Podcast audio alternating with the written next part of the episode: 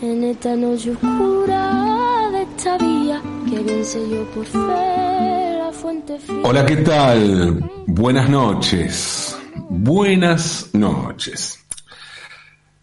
Hay un capítulo del Superagente 86 que tiene un malo buenísimo. A ver, no, no estoy diciendo que fuera un malo bueno, no, no, no, me refiero a un gran villano, a un malo muy malo. En realidad es un malo como cualquier otro, ¿no? Un malo estándar, o sea, malo, muy malo. Lo que ocurre con este malo es que tiene un nombre muy, muy bueno, que es Fadofa. Fadofa. Sí, en ese episodio eh, hay un agente de control que además de agente es músico, que es un gran violinista clásico, incluso hay varios chistes al respecto. Eh, Maxwell le pregunta al jefe qué fue primero, si agente o músico, y bueno, que primero fue agente de control y después eh, estudió mucho y llegó a ser un gran concertista. Y también es compositor. Este tipo, este agente de control, que es un gran violinista, eh, se llama Hubert. Hubert da un concierto a dúo con un pianista. De hecho, el, capítulo empieza con eh, Maxwell Smart y el jefe en un palco de un teatro música clásica, un teatro eh, tipo el Colón, algo así. Comienza con ellos dos mirando el concierto. Eh, y cuando termina el concierto y está a punto de revelar quién es el jefe máximo del caos, lo asesinan. Lo asesinan no en el escenario, sino cuando sale del escenario, lo asesinan. Antes de que lo maten de un tiro, vemos ahí una mano que aparece con un arma y le, pega el tiro, vemos que Hubert, cuando ve que le van a pegar un tiro, escribe en un pentagrama unas notas de una nueva obra que estaba escribiendo hasta ese momento. Luego, como mm, Maxwell Smart va a investigar esto, inclusive va a ser un chiste muy, muy bueno que va a decir Maxwell Smart que se hace pasar por un crítico musical, va a decir que se le ocurrió una buena forma de nombrar a esta obra, que es La Sinfonía Inconclusa de Huber, ¿no? Un chiste y un juego de palabras eh, eh, con la Sinfonía Inconclusa de Schubert. La cosa es que cuando lo matan a Hubert, Max y el jefe empiezan a buscar por todos lados para ver si Hubert dejó alguna pista. Incluso el jefe dice, era muy buena gente, así que alguna pista tenía que haber dejado. Pero no logran encontrar nada. Hasta que el pianista, que es un tipo excéntrico, extremadamente egocéntrico, que se la pasa diciendo, no toque mis manos, ¿no? Porque son manos sagradas para tocar el piano, le confiesa a Max y a la 99 que Hubert, según él, era un gran violinista, pero un pésimo compositor. Eh, y el tipo dice, para explicar ¿no? esto, dice, mire este filán horrible. Dice, fa sostenido, do sostenido, fa bemol. Pero ¿qué es, ¿qué es esta combinación tan horrible? No entiendo cómo Hubert escribió esto. Y es allí donde se dan cuenta que en realidad Hubert dejó escrito el nombre del jefe máximo de caos. O sea, Fadofa. Este villano del que les hablaba al comienzo llamado Fadofa. Lo que hizo Huber fue utilizar un lenguaje no textual, o sea, la escritura musical, para hacer referencia a una palabra textual formada por tres notas. Un juego de palabras, sí, sin duda. Pero también una invención propia. Es algo así como inventar un lenguaje propio. Inventar un lenguaje propio, algo que se intentó, pero no se logró. En realidad sí se logró, no se logró imponer, aunque durante un tiempo funcionó. Si hablamos de inventar un lenguaje desde cero, el caso más notorio, el más difundido, es el del, del Esperanto, ¿no? El Esperanto que fue desarrollado a finales de la década de 1870 y a principios de la década de 1880, o sea, a fines o la segunda mitad del siglo XIX por el oftalmólogo polaco Ludwig Lechzer Samenhof. Samenhof, se pasó 10 años trabajando en la creación de este lenguaje artificial en los que tradujo literatura a este idioma y escribió versos y relatos originales en esta lengua para dejar constancia cómo se escribía. ¿no? no, no, no bastaba con hacer una gramática, que lo hizo, porque en julio de 1887 Zamenhof publicó en Varsovia la primera gramática de Esperanto. Pero bueno, no bastaba con una gramática, habría que crear también literatura. Así que Zamenhof lo creó todo. La intención de Zamenhof fue crear una lengua fácil de aprender y neutral, que según él era la más adecuada para la comunicación internacional que no se imponga una lengua, sino que se cree una lengua que contenga elementos de distintas lenguas. La cifra de hablantes de Esperanto creció rápidamente durante las décadas siguientes, en un principio en el Imperio Ruso y Europa Central y Oriental, pero luego se extendió, se expandió eh, también a Europa Occidental, América, China, Japón, y muchos de los primeros hablantes migraron desde otro idioma también artificial, también planificado, que fue el Volapuk, que el propio Zamenhof había aprendido. Porque en esa época, vamos a ver que se iba se iban a desarrollar varias lenguas artificiales. Estaba esa fantasía, esa utopía de crear una lengua desde cero. Pero volvamos a la lengua más popular de esas lenguas artificiales que fue el esperanto. En los primeros años del movimiento los esperantistas solo mantenían contacto por correspondencia, hasta que en 1905 se realizó el primer Congreso Internacional de Esperanto en la ciudad francesa de Boulogne-sur-Mer en bueno, 1905 como les decía, ¿no? Aquel congreso no solo sirvió para que esperanto parlantes de todo el mundo se conocieran, sino que también permitió sentar algunas bases, no solo de tipo gramatical o sintáctica, sino también filosófica y de uso de la reciente lengua. Por ejemplo, en el Congreso de Boulogne-sur-Mer se estableció lo siguiente. El objetivo del esperanto no es reemplazar los idiomas nacionales, sino ser una alternativa internacional rápida de aprender. Eso fue lo que se estableció sobre el esperanto. En 1888 el periodista Leopold Einstein fundó en Nuremberg, en Alemania, el primer grupo de esperanto. Un año después, en 1889, el mismo periodista fundó la primera gaceta en esperanto, la primera revista, la primera publicación en Esperanto, que se llamó La Esperantisto. Y en La Esperantisto publicaron sus escritos autores muy renombrados, entre ellos un escritor muy famoso, León Tolstoy. Tolstoy fue uno de los mayores defensores del Esperanto en sus inicios y tras la colaboración de Tolstoy en el periódico alemán, la censura zarista decidió prohibir la entrada de ejemplares de la revista al imperio ruso. A finales del siglo XIX, el condominio de Moresnet, Moresnet, así se llama, este país, bastante efímero, el condominio de Moresnet estableció el esperanto como idioma oficial. Moresnet fue un minúsculo país independiente de 3,5 kilómetros cuadrados en la frontera entre Bélgica, Alemania y los Países Bajos. Y Moresnet fue el primer y único país del mundo en tener al esperanto como idioma oficial.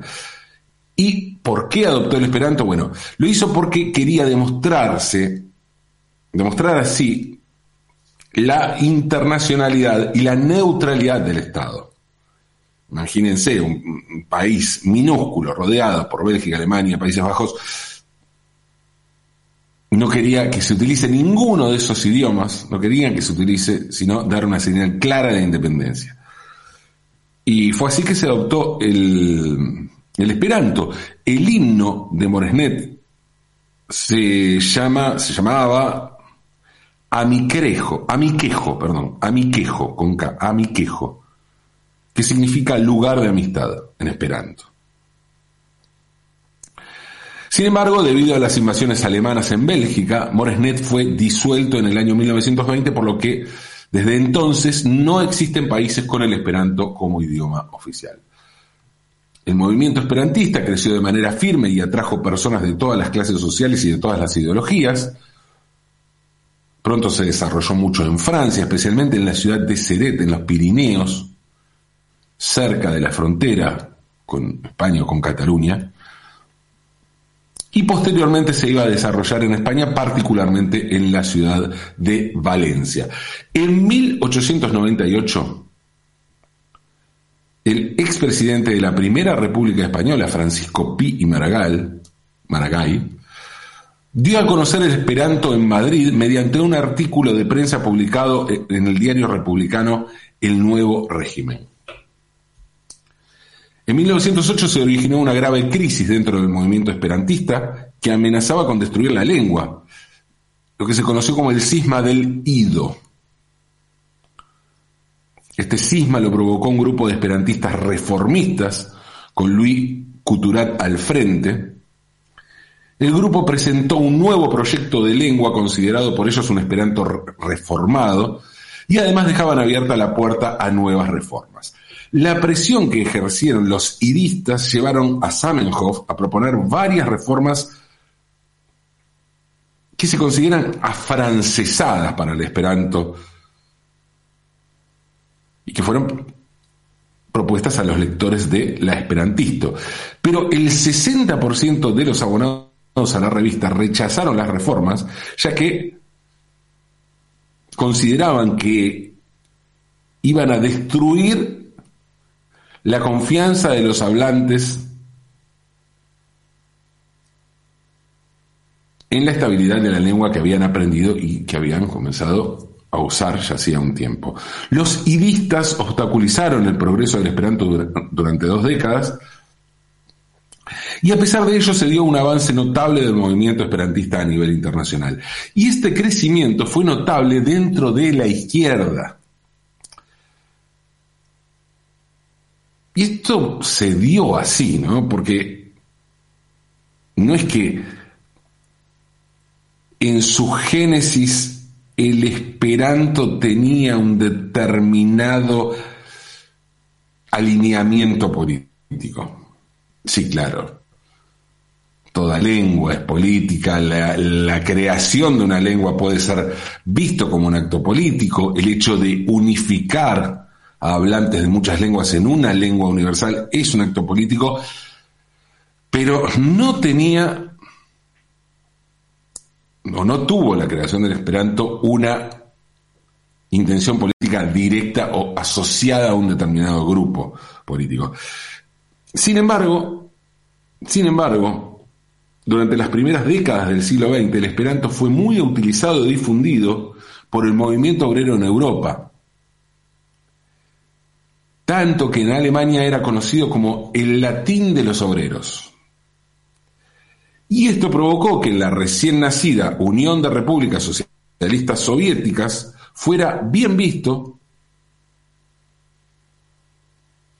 y se promoviera la, nueva lengua, a la que en 1921, con Lenin al mando del gobierno, se calificó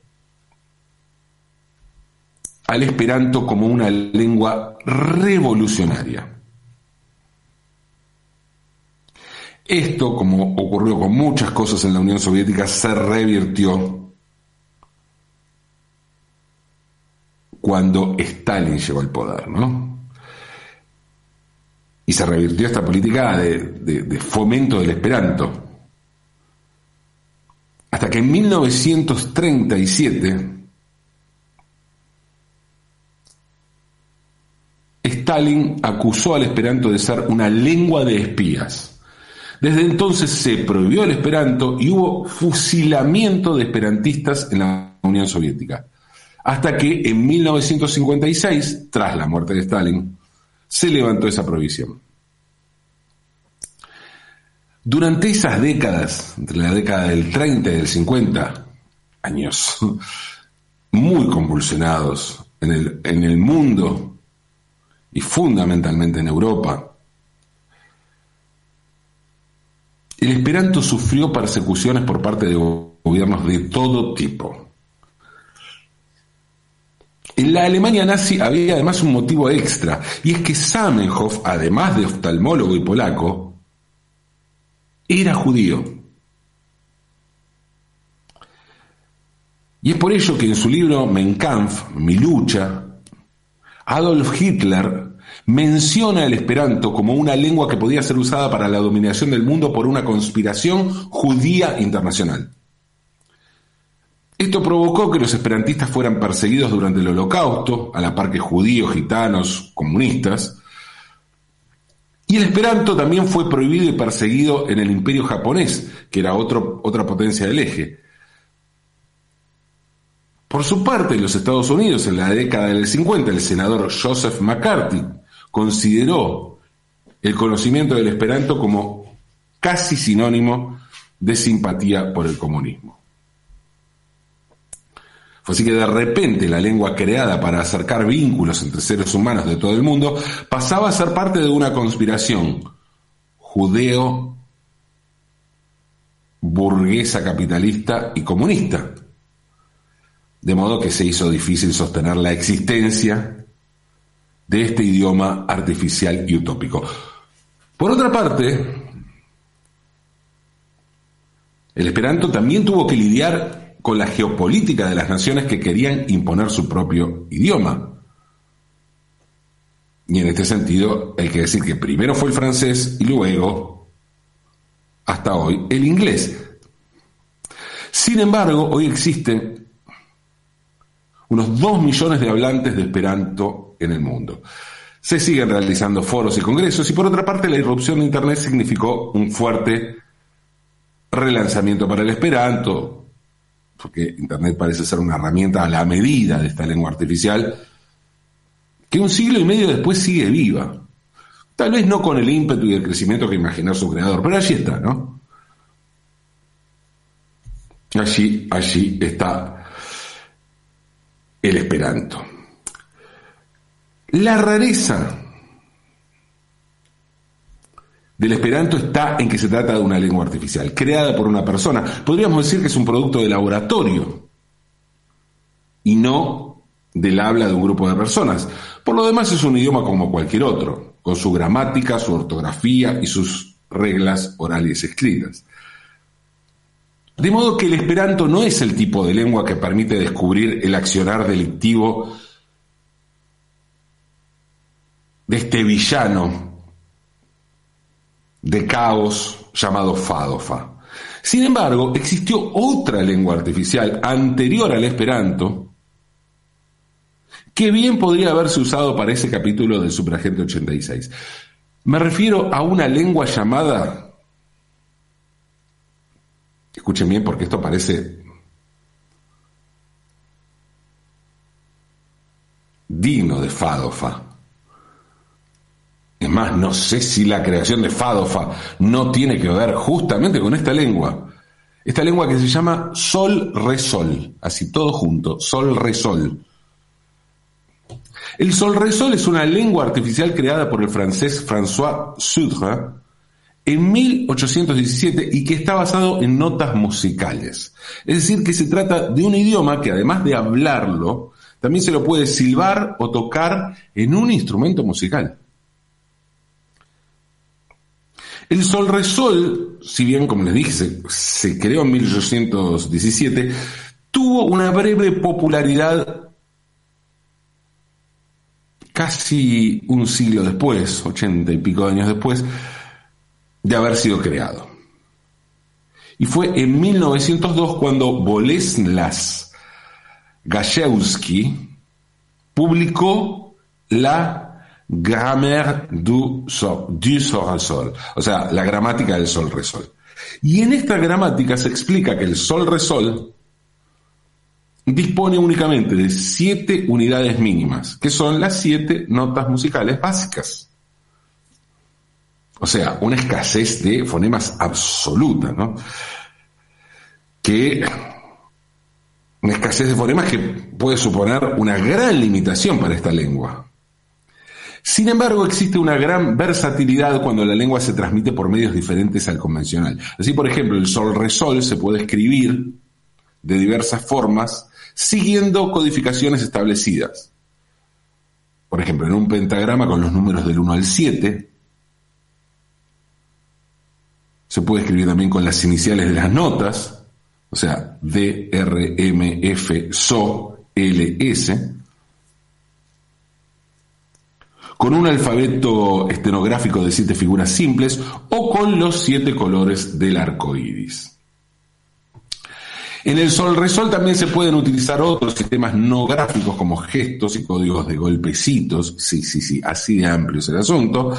Y al igual que ocurre con el ro, que es otro idioma artificial de principio del siglo XX, como vemos una época donde había muchas utopías de vanguardias artísticas, políticas y también de idiomas.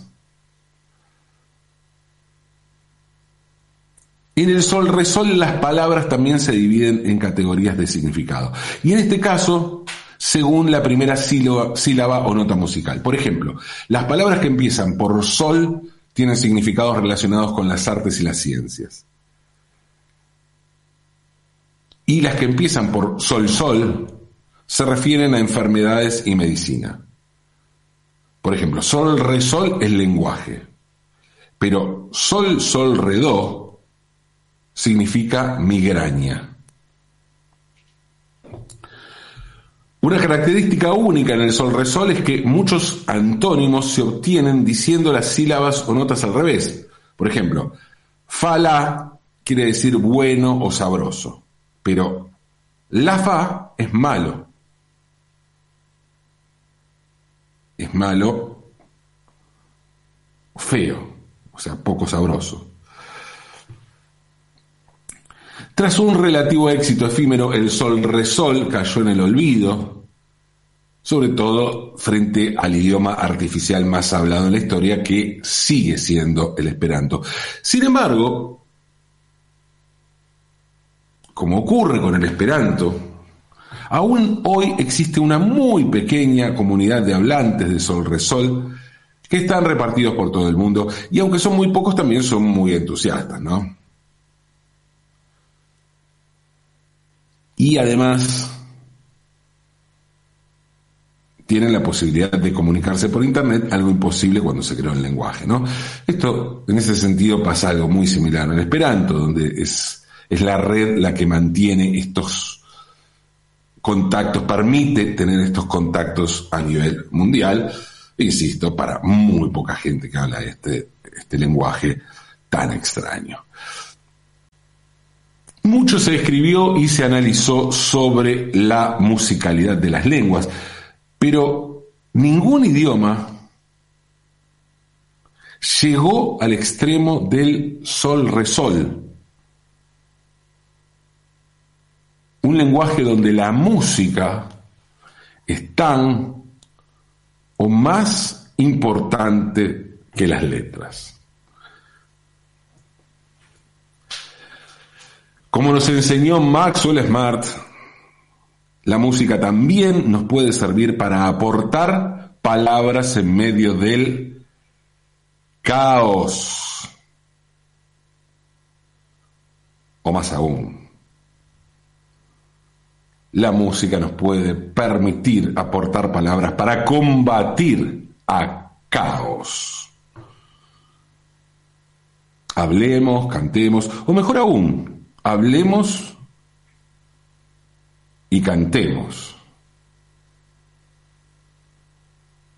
Todo sea por evitar el coro del silencio. hablemos y cantemos, aunque es de noche.